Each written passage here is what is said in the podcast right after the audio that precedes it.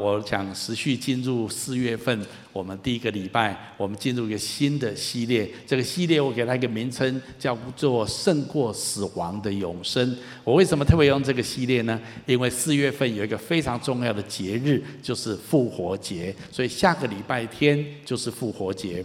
那我觉得今年二零二零的复活节真的是一个非常独特一个复活节。为什么呢？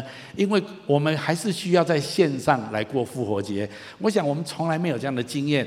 复活节不是应该都聚集到教会来吗？我们该一起来欢庆吗？是的，我们也很想这样子。但是我相信神允许我们用一个不一样的方式来庆祝、来过复活节。我觉得也非常有意思、非常有趣的一件事情。复活节最重要的不是一个实体的主日，或者是线上的主日。我认为复活节最重要的就是我们要有一个很重要的认知。这个认知就是，我们有一位复活的主，就是耶稣基督，他已经战胜死亡，从死里复活了。这是一个最重要的一个认知。随着这个认知而来，一个最棒的消息是，复活的耶稣要叫一切信他的人，虽然经历肉体的死亡，但是有一天我们都要像他一样，从死里复活，而且得着永远的生命。我想这是复活节最重要、最重要的了解跟认知。如果我们知道这是一件多么宝贵的一个消息，多么重要的一个讯息，那么我们真的会兴奋得不得了，而且我们会到处去跟人家宣扬这样子的事情。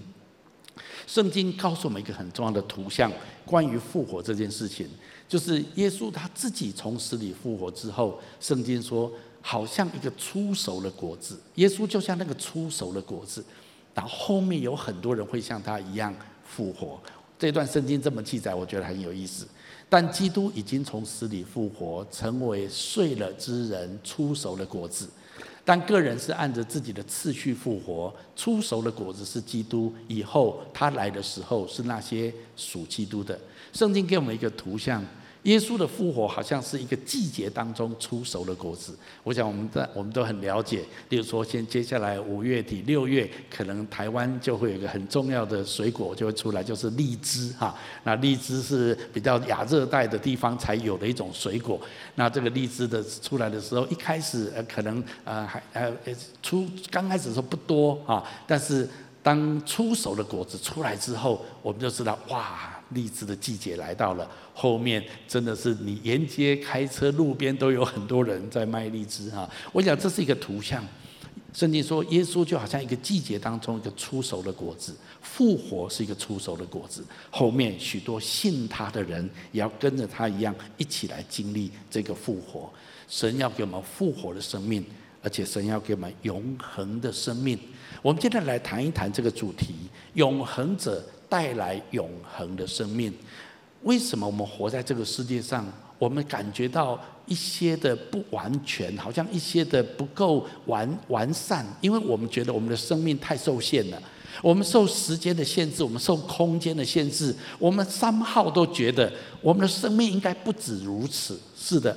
事实上，我们这个人的本质，我们里面对于时间的流逝，常常有一种觉得好像不应该这样子，时间过得这么快的感觉。因为说真的，我们里面都有一种永恒的的期待，我们都很希望我们的生命能够永远存在着。这是只要是人类人心中都有一种的渴望。我们来谈一谈，为什么我们会有这种永恒的渴望？因为有一位永恒者，他要把永恒的生命赐给我们。我们要拥有一个永恒的生命，它必须有一个前提，就是要有一位永恒的神。所以第一个标题我要给大家就是：永恒者就是这一位创造万物、独一而且永远活着的神。宇宙当中只有一位永远存在的那一位，那就是创造宇宙万物的那一位神，在圣经当中记载，人类跟神好像面对面这样子讲话，是在摩西在一个燃烧的荆棘当中，他遇见神，因为在燃烧的荆棘当中，神向摩西显现，邀请摩西回到埃及去，把以色列人从埃及为奴之地带出来。但是摩西在那地方百般的不愿意，因为他觉得他年纪已经大了，他拙口笨舌啦，他一个人怎么可能能够能够去面对法老王他强大的势力呢？那当然最后。神不断的劝他，他同意了。但是摩西问了一个问题，说：“可是如果我回去跟以色列人说，有一位神派我来的，那么我要怎么样介绍你呢？请问这一位你叫什么名字呢？请问你是谁呢？你叫什么名字呢？”就在那个燃烧的荆棘当中，神回答摩西一句非常重要的话。我们来读一下这段圣经节：神回答摩西：“我是自由拥有者。”哇，这句话很有意思哦。英文是说 “I am who I am” 哈，这个很难翻译啊哈。这意思就是说我就是永远是现在是的我这样子，永远是存在着的那一位。所以神第一次介绍他自己，他就是说我就是那一位，昔在、今在、永远存在的那一位。我是一个永存者，所以当神向人介绍他自己的时候，第一件事情就提到他是一个永远活着的神，永远存在的神。在圣经当中有诸多的地方提到这一位神是永远活着的神。在诗篇里面有一句话我也很喜欢，他说：“主啊，你世世代代做我们的居所，诸山未曾出生生出，地跟世界你未曾造成，从亘古到永远。”你是神，诗篇上说，从亘古到永远，你就是那一位独一的神。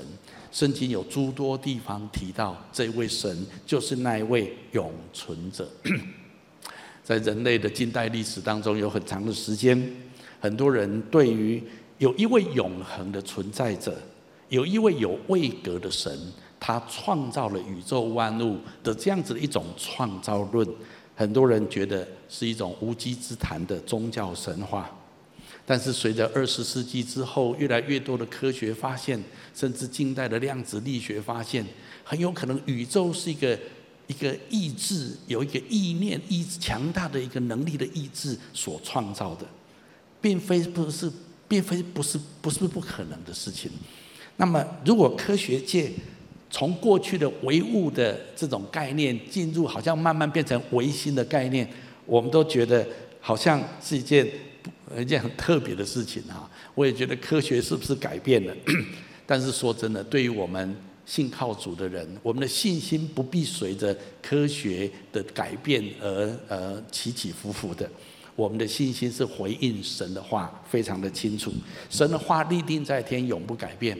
圣经告诉我们，神是一位永活的神。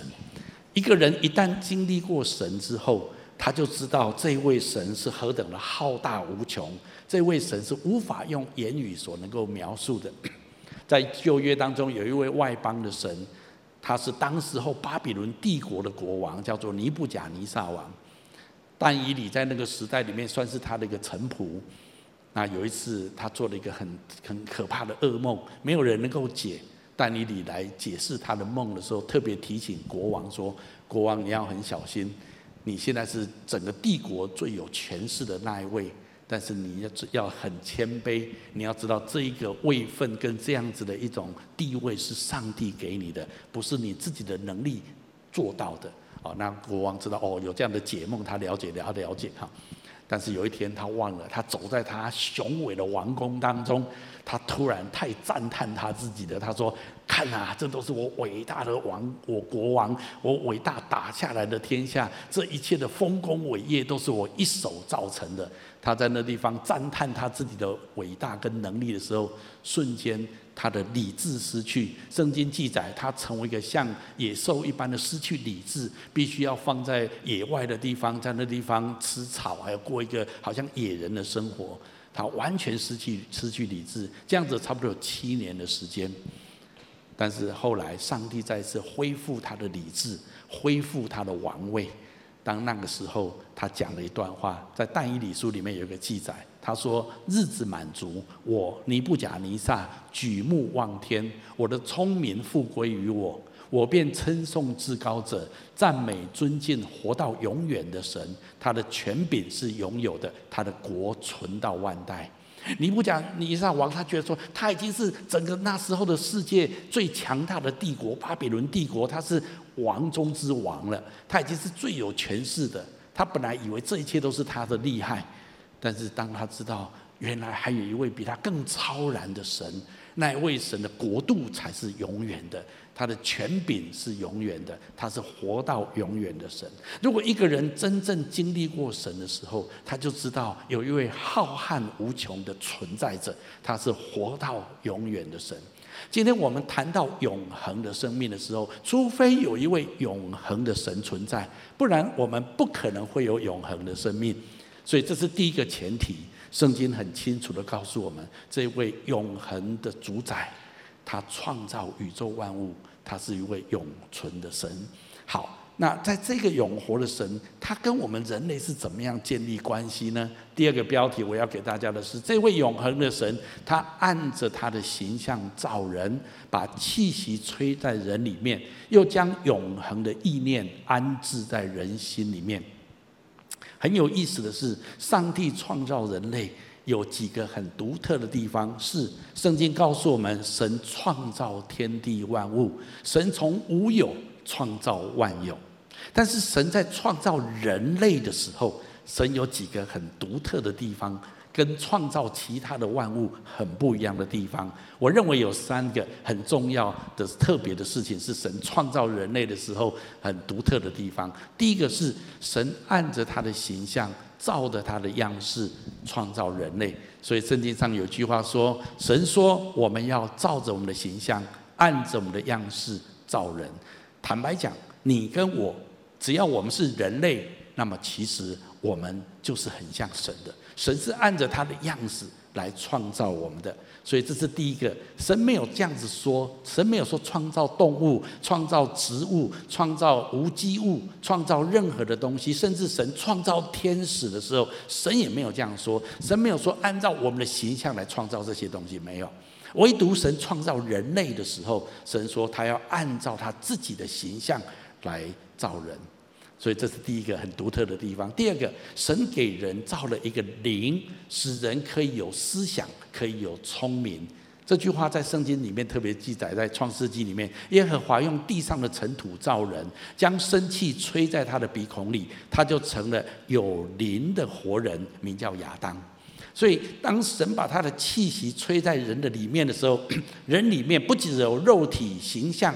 还有灵魂，意思就是我们可以有思想，我们可以有情感，我们可以有聪明。所以在约伯记这里有一句话这么说：人里面的灵是全能者的气，使他有聪明。所以我们今天能够思考，我们今天能够有感觉，我们今天能够有很多的想法啊。我们对于万物有很多的，有些人会作诗，会会绘画，会有很多的感受性的东西。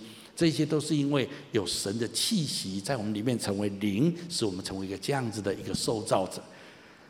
动物没有这些东西，动物就没有这样子的灵在他们的里面，植物、无机物也都没有。那神创造人类，特别给人这样子的一种呃创造。第三个呢，我觉得很有意思，是神把永恒的意识放在人心当中，这一点我觉得很特别，也就是我刚刚说的。圣经上有一个说一句话在啊传道书这里说，神造万物各按其时成为美好，又将永永远安置在人心里面，意思就是把一种永恒的概念或者一种永恒的意识放在人的心里面。我想这个我们都可以理解，只要一是一个人类，就会觉得说三号，我觉得七八十年、一百年的人生好像不够，好像应该不止如此，从。中国最早的皇帝秦始皇，当他统一天下之后，他的政权稳定之后，再来他最怕的就是死亡了。所以他想尽办法想要追求长生不老药。其实不是只有他而已，全世界各地的人，只要是人类，都有一种很渴望能够活到永远的一种的想法。可是人都知道这是不可能的，这是天方夜谭。可是为什么人里面会有这种渴望呢？因为神把这样子的意念。这样子的一种意识放在人心的当中，这一切的目的是什么呢？很值得我们思考，不是吗？既然神照着自己的形象造我们，又把他的气息赐给我们，并且把追求永恒的想法放在我们的里面，其实这个目的就是要我们渴慕而且追求永恒的事物。因为神他自己本来就很期待要把永远的生命分享给人。神是一位永恒的神。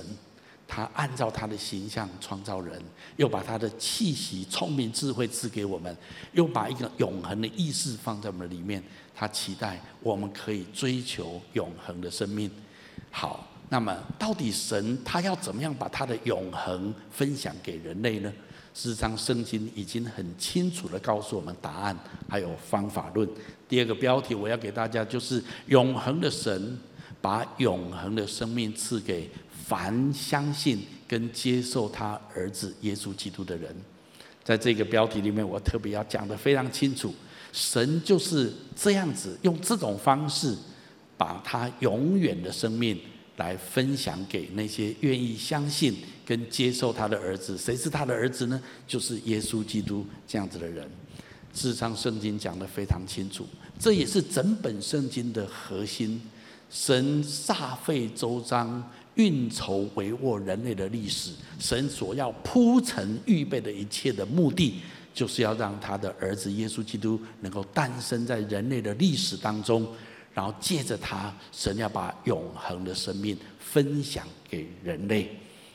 当耶稣在地上传道的时候，啊，他行了很多的神迹，所以引起那时代在以色列当中一个很大的震撼。那其中有一个人叫做尼哥底母德穆，那他就是一个犹太人的高层的领袖，一个官员。那他就觉得说要来找耶稣谈一谈，因为知道就他的了解，耶稣一定是从神那地方来的。因为如果不是从神那地方来的，他不可能能够行这么多神迹，他能够做这么多伟大的事情，所以他就去找耶稣，跟耶稣谈。耶稣在跟他对话的当中，耶稣跟他说：“人如果不是如如果不重生，就不能够进神的国。”那这个尼哥底母就就觉得说很奇怪，人已经出生了，我难道我要再跑回妈妈的母肚子里面再生一次吗？耶稣说：“不是。”耶稣说：“所谓的这个重生，是从圣灵跟水生的。”耶稣的意思是说，从圣灵的重生，还有受水洗的重生，这样子的一种新的生命。会在一个人的心里面，然后接着耶稣就讲了一句非常重要的话，很多人都会背这段圣经节，我们一起来读下来：神爱世人，甚至将他的独生子赐给他们，叫一切信他的不至灭亡，反得永远的生命。耶稣在跟尼哥底母的对话里面，最重要的，他点出这句话来，他把他自己来的目的完全的表达出来。我今。耶稣跟尼哥底母说：“我之所以会来，是因为我的阿爸父神非常的爱世界上的每一个人，爱到一个地步，他甚至愿意赐给他们他的独生子，然后叫一切信靠他的独生子的人，不至于因为罪而被灭亡，他反而会得着永远的生命。所以耶稣来，他表明他的目的就是要使人得着永远的生命。”在另外一个场合里面，耶稣在安息日医治了一个他已经瘫痪了三十八年的人，他被耶稣医治到完全好起来，可以走路。但是因为耶稣是在安息日做这个医治的行动，对犹太人的那些的法律赛人、那些的官员觉得非常的冒犯，他们觉得耶稣怎么可以违背安息日的一个规定呢？所以他们引起很大的争议。但是耶稣在那样子的场域里面，耶稣同样讲出一句非常关键的话。耶稣说：“我实实在在的告诉你们，那听我话又信差我来者，就有永远的生命。”圣经这两处都是耶稣亲口说的。耶稣在说什么？一个人怎么样可以得着永远的生命？一个人必须要信靠耶稣基督，信靠这位上帝，那么就有永远的生命。作为一个牧师，我很了解圣经上所描述的。我知道从神来看，神非常乐意赐给人永恒的生命。神因为很爱人，神很渴望跟人建立一个很真实美好的关系，而且神乐意把他一切的丰盛美好，他一切的荣耀，他一切的本质都跟人分享。那你说，那为什么没有呢？因为最关键的一个问题就是人的生命当中有一个问题需要处理，那个问题就是罪的问题。因为罪卡在人跟神之间，神是一个纯然圣洁、毫无瑕疵的存在者。那人是一位，因为有罪在身上，我们有很多的软弱，我们里面常常有一些不好的东西在我们里面。那神因为很爱我们，很想靠近我们，可是我们生命当中有罪的时候，完全的圣洁是没有办法跟罪相容的。所以，神如果要爱我们，神希望把他的祝福倾倒在我们身上，神必须要解决罪的问题。这就是为什么耶稣基督来的原因。耶稣基督来，他就是要帮我们解决罪的问题。所以，下面这段圣经节就很重要的。圣经说：“罪的工价乃是死。”唯有神的恩赐，在我们的主基督耶稣里面，乃是永远的生命。再一次讲到永远的生命，可是永远的生命必须在基督耶稣里面，因为在基督耶稣里面，我们的罪的问题才能够被解决。那到底他是怎么解决的？从福音的本质来说，是每一个人因为都犯罪，所以我们的结局就是死亡。但是耶稣基督来。他为我们的罪死在十字架上，所以凡信靠他的人，神就把他身上的罪算在耶稣基督身上，由耶稣基督代替我们受死的刑罚，以至于当耶稣基督从死里复活的时候，因为我们信他，我们也有一天可以跟他经历过死亡之后，也一样得到复活的生命，因为罪已经被他在十字架上除去了。虽然看起来这是一个神学上跟宗教性的一个说法，但是这是非常真实的，因为我们如果在我们生命当中，我们真实的体验到，我们对罪是很无力的，是很无能的。我们也知道我们自己不好，我们自己里面有很多的问题，可是我们想不要这样做，不去做那些事情，不要去想那些不好的事情。我们承认，很多时候我们想，但是却做不到。这是一种诠释在我们的里面。那耶稣来，他做两件事情来解决这个问题。第一件事情就是他宣告赦免，他赦免我们的罪，而且他亲自为我们担当罪的刑罚，就是十字架的苦难。第二个，因为我们信靠他，罪被除去之后，神就把他的同在、他的圣灵内住在我们的里面，所以我们就有能力可以胜过罪。本来我们靠着我们自己是胜不过罪的。但是今天神第一个赦免我们一切的罪，然后又把他的生命分享给我们，把圣灵的内住放在我们的里面，所以我们有神的同在，有神的能力在我们的里面，我们就开始。有能力可以胜过罪，因为不是我们胜得过，是神与我们同在，神的能力在我们身上，我们就可以胜过罪。所以罪被赦了，我们又有能力可以胜过罪，神就可以跟我们建立一个美好的关系，神就可以把永恒的生命给我们的。这就是神的过神的方法论。所以耶稣基督来非常重要的目的就是这样子，他使我们的罪得着赦免，他又赐给我们能力。在基督里面，我们可以胜过一切罪的力量。有些时候当然不是立刻马上，但是只要我们愿意靠着主，我们一点一滴的，越来越多的，我们知道一切罪的权势在我们生命中都可以一一的脱落。在这个过程当中，神已经把他永恒的生命赏赐给我们。这一些就是神给我们最大最大在复活节里面最美好的事情。所以，这位永恒者，他把永恒的生命赐给那一些愿意信靠他儿子、愿意在基督耶稣里面的这样子的人。好，那么谈到永恒的生命，有些人就问说：那永恒的生命要干嘛呢？我们在永恒里面，难道就活着而已吗？在那地方弹琴、呃，唱歌这样子而已，敬拜神而已吗？很多人对永恒觉得，那在那地方要做什么呢？讲到这之前，我先谈另外一件事情。我觉得这一次的疫情在全世界蔓延，有时候实在是超过我们原来所想象的。这个时候，好像整个世界都暂时停止运转一样，好像整个世界被 shut down 下来。我看到一些的新闻报道，他说，地球的臭氧层迅速的被弥补起来，很多地方的空气突然变得非常的干净，好像地球需要一个安息。地球好像被人类弄得已经太乌烟瘴气了，太繁繁忙了。已经消费的快要受不了了，这个病毒一来，好像让所有的人类的行动稍微安静下来，好像得到一个安息的过程。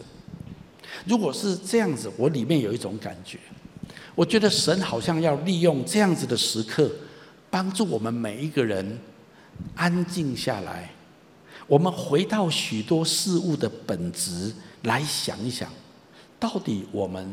在忙什么？我们汲汲营营，到底在追求什么？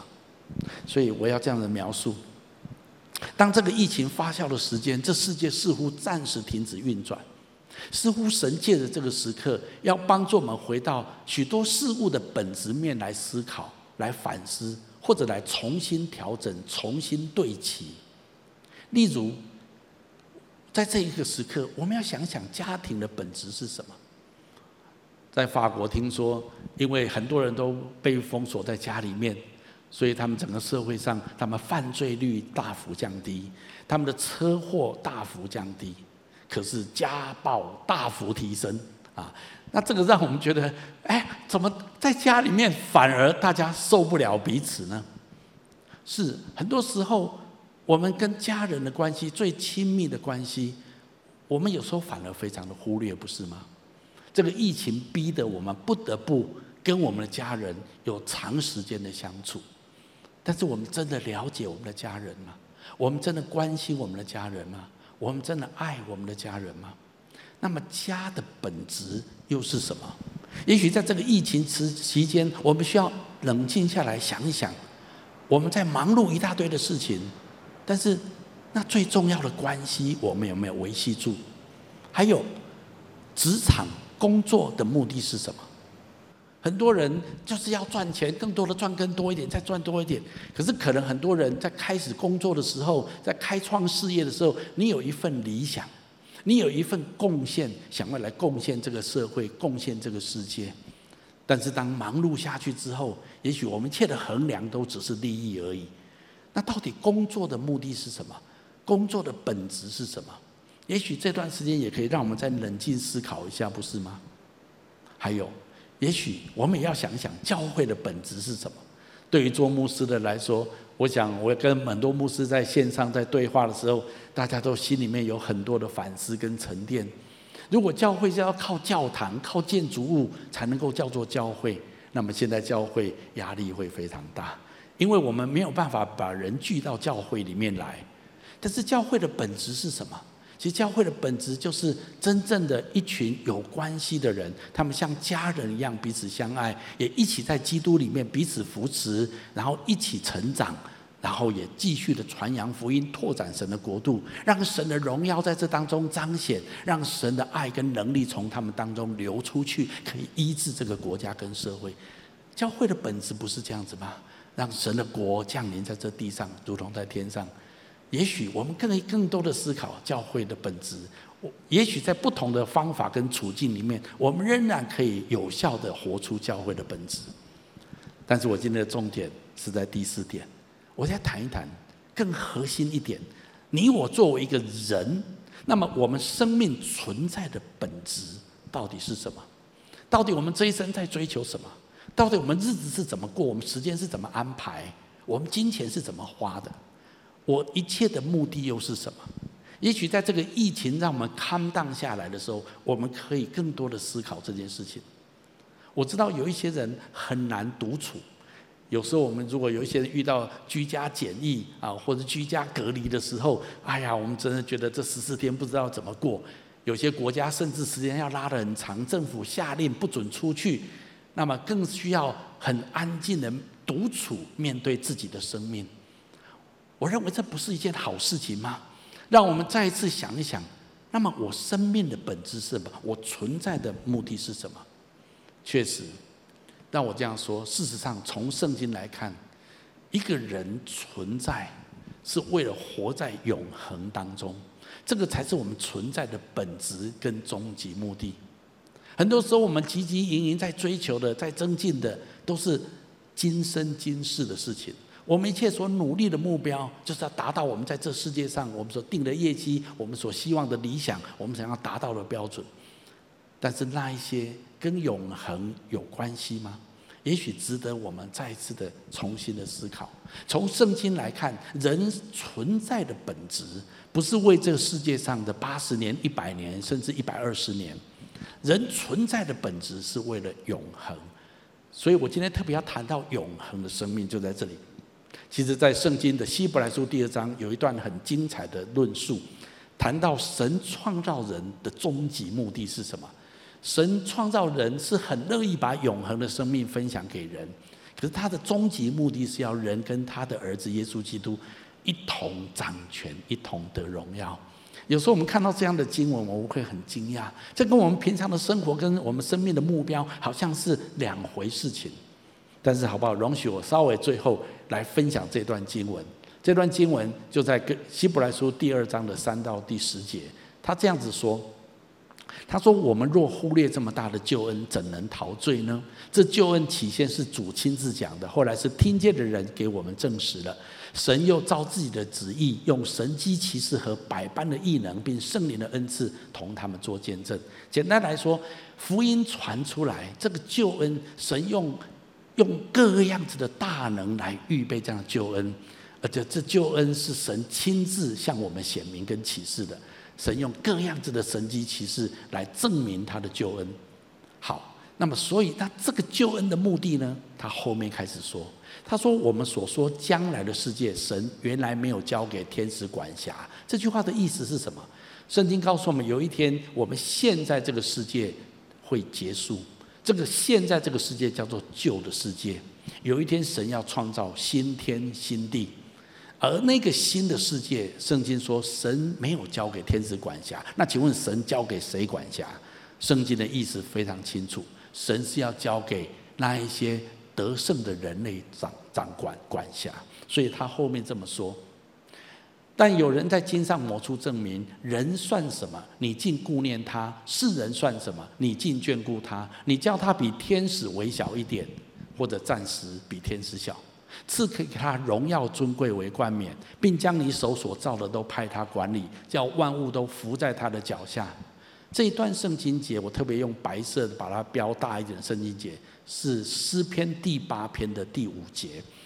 在这一段希伯来书里面，他引用诗篇第八篇的第五节，那是大卫所写的诗。大卫在圣灵的启示之下，知道人虽然在宇宙当中这么渺小，可是神却那么的看重人类，而且把荣耀尊贵赐给人类，而且有一天要派人类管理他所创造的万物。好，后面他接着说，既叫万物都服他，就没有剩下一样不服他的。只是如今我们还没有看见万物都服他。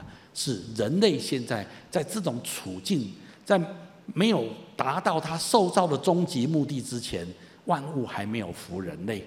但是圣经接着这么说：唯独见那比天使小一点的耶稣，或者说暂时比天使小，因为耶稣成为人的时候，暂时比天使小，因为受死的苦，就得了尊贵荣耀为冠冕，叫他因着神的恩为人人偿了死罪。这是讲到耶稣来，他带来救恩所主要的内容。但是他这个的目的后面说，原来那为万物所属、为万物所本的，要领许多儿子进荣耀里去，使救他们的元帅因受苦得以完全，本是合一的。这段话的意思是说，那原来为万物所属、万物所本，就是父神的本身。神要领许多的儿子进荣耀里面，不是那个许多的儿子，就不单单只是耶稣基督他的独生子，而是透过耶稣基督，所有信靠耶稣基督的人都是神的儿子，要进到荣耀里面去。所以他让他的独生子耶稣基督就是元帅，经过这个受苦的过程，这样子是神的目的是合一的，就是为了要得着许许多多的儿子。所以我把这段话我来做一个总结。这段圣经告诉我们几件关乎永恒生命的事情。第一个就是神创造未来的新世界是要交给人管辖的，而不是要交给天使管辖。人要得着荣耀跟尊贵，并且统管神所造的万物，这是神创造人的终极目的。好，我要把说，这个就是最重要的。人活在这个世界上。这一百年、八十年、一百年，不是我们存在的终极目的。从圣经来看，我们存在的终极目的是为永恒而存在。而那个永恒要做什么呢？神要赐给我们个你无法想象荣耀尊贵的位分，那就是与神一起来统管万有。神所造的万有，神要让人来管理。那这也就是为什么耶稣来的原因。所以这段圣经所说，为了达到这样的目的，耶稣降世成为人，为人的罪受死的苦，目的是要借着这样子完成救赎的工程，可以带领许多的儿子。哪些人呢？那些儿子是谁呢？就是我们这一些信靠他名的人，要进到荣耀里面去。当我们与神在他的荣耀里面的时候，我们就可以跟神一起。来完成神创造人的终极目的，这样子看起来，神给我们永恒的生命，不是只是让我们在永恒里面活着就好，不是这样子，是神让我们在永恒里面有一个很荣耀的位分，是跟他的儿子一起来统管万有的。当你了解到这样的事情的时候，你会非常震撼跟惊讶。神创造我的目的，竟然是那么的荣耀尊贵；神赐给我永恒的生命的目的，竟然是那样子的美好跟荣耀的福分。保罗在另外一个书啊，彼得在另外一个书信里面，他提到这样的事情，我们一起来读一下：我们主耶稣基督的神与父是应当受颂赞的。他曾造自己的大怜悯，借着耶稣基督从死人中复活，重生了我们，使我们有活的盼望，可以得着不能朽坏、不能玷污、不能衰残，为你们存留在诸天之上的基业。这段圣经告诉我们一个最荣耀的事情，就是神把他自己给了我们，而且他把永远的生命给我们，在基督里面重生了我们，而这个目的是要什么？是要给我们那种永恒的，也就是不能朽坏、不能玷污、不能衰残、永存的天上的产业。如果你真的了解这一些，你就知道为什么神要赐给我们永恒的生命，你就知道我们存在的终极目的是什么。这个世界上的这八十年、一百年，都只是一个预备的过程。神创造我们的终极目的。是在永远的未来的世界，而不是今生今世。今生今世只是一个预备的过程。所以今天很重要的是那位永恒的神、永恒者，他要把永恒的生命赐给我们。其实他的最终目的就是让成全我们存在的最荣耀、最终极的目的。如果我们真的了解这样子，我们就在今年的复活节可以拥抱这个永恒的生命。为宣告这样的祝福，要临到在每一位的生命当中。我们一起来祷告。阿爸父神，我奉你的名祝福每一位亲爱的来宾、朋友、弟兄姐妹、亲戚家人。主，让我们都再一次的安静下来，再一次来面对我们生命存在的本质。主，让我们知道，我们不是只是活在这八十一百年当中，汲汲营营追求我们自己的理想，过我们自己想过的生活。原来我们存在的目的，是为了要得着永恒的生命，而是在永恒里面与你一同作王掌权，统管万有。主耶稣，我求你打开我们心里的眼睛，让我们看见这样的奥秘，跟看见这样的荣耀的产业，让我们尽情的过我们在世界上的生活。好不好？我请大家继续把眼睛闭着。在我预备这篇信息的时候，我觉得在我灵里面，我有一些的感动，有一些的领受，我想要做一些的分享。我觉得在我们当中有几种人。第一种人，我觉得我们当中有人，你在这个疫情的当中，你觉得太闷了，太不自由了。有时候你觉得无法忍受，这个无法忍受包括。对你的家人，对你的工作，对你的关系，对你的事业，还有对你本来人生的生涯规划，你觉得一切都乱了套，然后你觉得这样子到底还要忍受多久？到底还要多久呢？有时候你觉得好像很难再承忍受下去。我觉得今天神特别要跟这样的人说：“我的孩子，我呼召你安静下来，来面对事物的本质。”我觉得神在帮助你暂停下来，你人生的快速转动，暂停下来思考一下，调整一下。重新对焦一下，我觉得神要你再一次的面对你生命存在的本质，神要你再一次的面对你跟他之间的关系，还有你跟人之间的关系。我相信，当你愿意这样子沉静下来，很真实的去面对你的生命的时候，神要大大的祝福你，让你有一个重新的盘整跟对焦。当你再重新启动，在 reset 重新启动的时候，你会很精准的往神为你插的标杆而去。有一天你回过头来，要很感谢神，有这样子一段让你安静沉淀下来的一个机会。所以我特别要鼓励，如果很多人在我们当中，你觉得好像按捺不住这样的一种疫情的扩展的时候，好不好？给自己一段安静的时间，来寻求神的面。也面对自己的生命。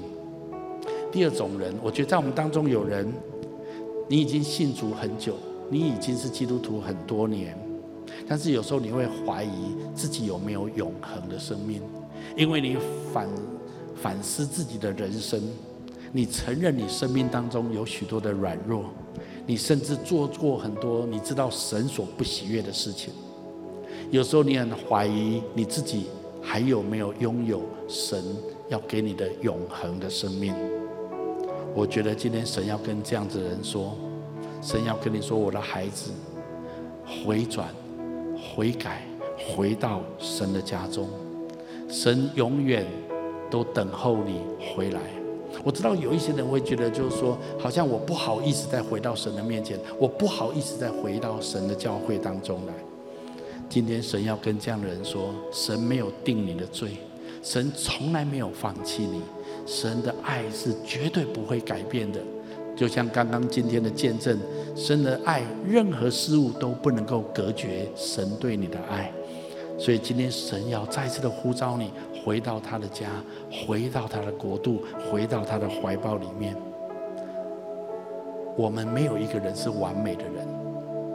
但是，如果我们愿意继续的往天国的标杆来走，虽然跌跌撞撞，但是我们仍然不会失去救恩的。我也要跟这样的人说，神仍然把永恒的生命赐给你，神鼓励你回到他的面前来，回到他的家中来，因为神有美好的旨意要借着你来成就。最后一种人，我觉得在我们当中有人。你对死亡充满恐惧，特别在这个疫情扩散的时候，你觉得面对死亡，你充满无力感，你充满无奈感，你好像束手无策一样。那么今天神要给你一个最好的消息，就是那一些在基督里面的人，他们将得到永恒的生命。我们这个肉体的生命，今生肉体的生命，我们迟早都必须要死去。早晚而已，但是最重要的不是我们的肉体能够撑多久地上的，而是我们能不能得着永恒的生命。今天我要特别给那一些恐惧死亡、害怕死亡的人一个最好的消息，就是耶稣基督他从死里复活，他胜过死亡的权势，而且他今天要把这样的复活的生命、永远的生命赐给那一些愿意信靠他的人。那也许你要问说，那我应该怎么做？如果你愿意的话，我下面要做个简短的祷告，来接受跟信靠耶稣。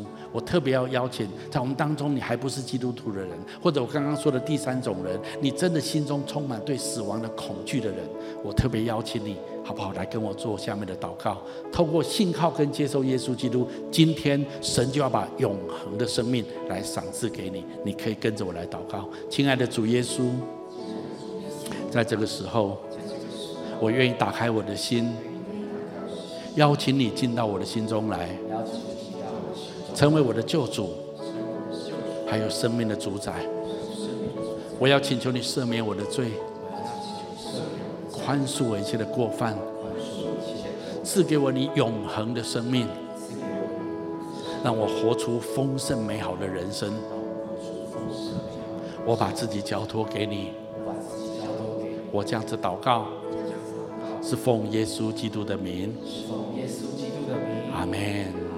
如果你刚刚跟我做这个祷告，我要非常恭喜你。我鼓励你继续的来看我们的主日的线上主日，还有参加我们教会的线上小组。我们在我们的网页上面有这样的一个联络。如果你是我们的新人，也鼓励你把资料留给我们，让我们可以继续的来更多认识你。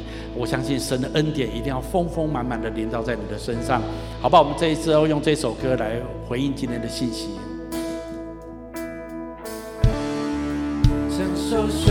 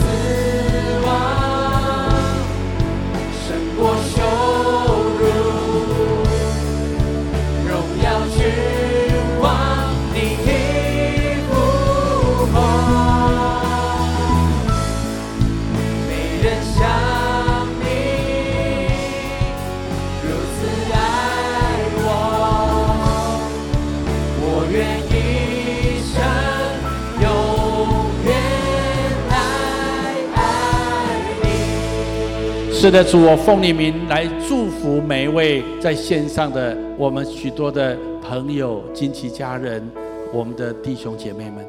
主，我宣告，你要把永恒的生命来赏赐给我们每一个人。你要让我们生命活出最丰盛、最美好、最有价值、最有意义的人生。我这样的祷告、宣告、祝福，都是奉耶稣基督的名。阿门。感谢。